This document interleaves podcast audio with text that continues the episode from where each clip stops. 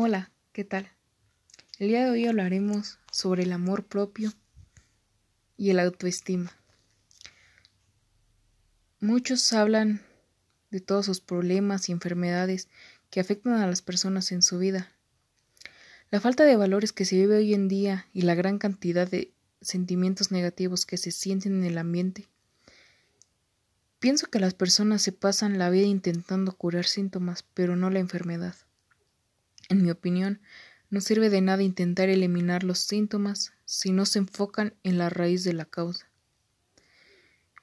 Por todo lo que se he leído en los últimos meses, he podido darme cuenta de que son bajas de autoestima. El autoestima no es nada más que el amor propio.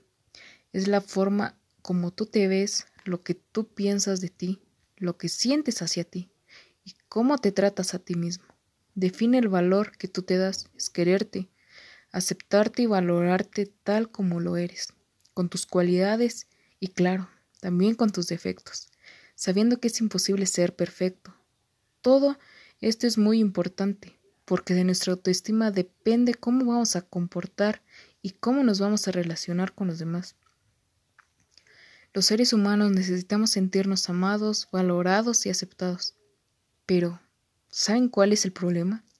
Que pensamos que son las personas a nuestro alrededor las que se deben encargar de darnos todo esto. Siempre estamos esperando un cumplido, que nos diga lo que hicimos bien, que nos quiera, que nos valore. El problema está en que esto no tiene ningún significado hacia nosotros mismos. Si no nos queremos, no nos aceptamos y no nos valoramos, somos nosotros los que debemos de llenarnos de amor para no depender del reconocimiento de los demás. ¿Por qué digo que la raíz de los problemas de las personas está en que tienen una baja autoestima?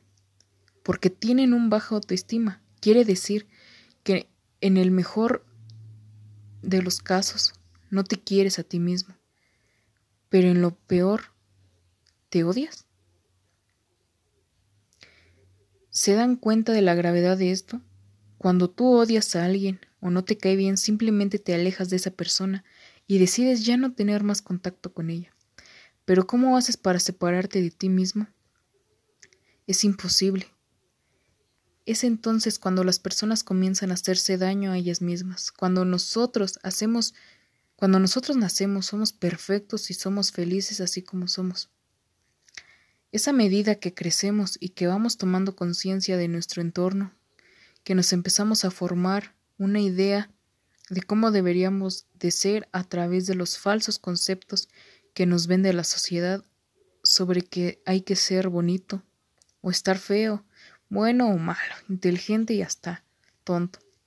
Comenzamos a odiar nuestro cuerpo porque no tenemos el color de piel que deseamos, porque nuestros ojos no son del color que se consideran bonitos, porque nuestro cabello no es como queremos, porque no tenemos un cuerpo como el de las modelos o los modelos que se muestran en los medios de comunicación.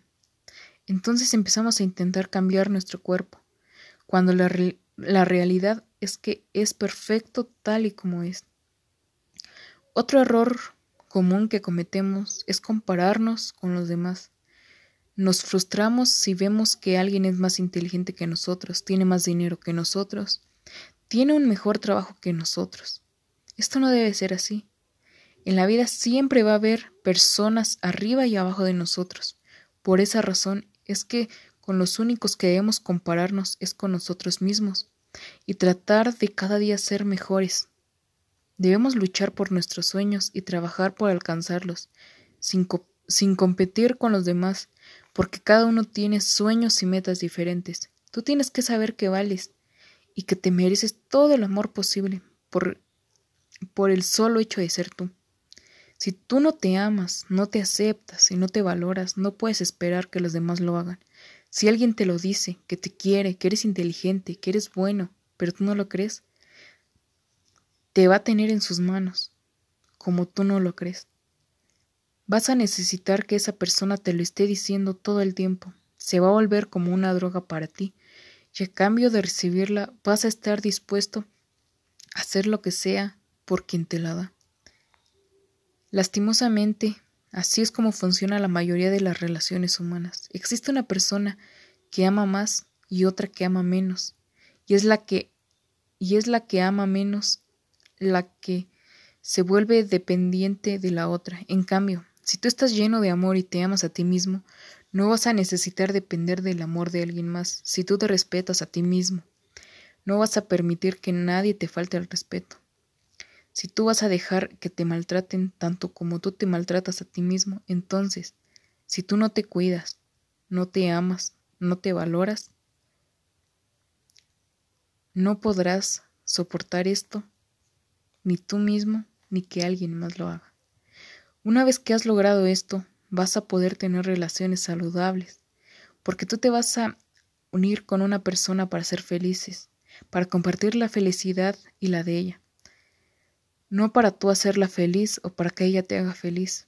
Esto tal vez les va a sonar completamente opuesto a la verdad, pero simplemente es la verdad, porque la felicidad de una persona depende depende únicamente y exclusivamente de ella misma. No podemos darle la responsabilidad a nadie más.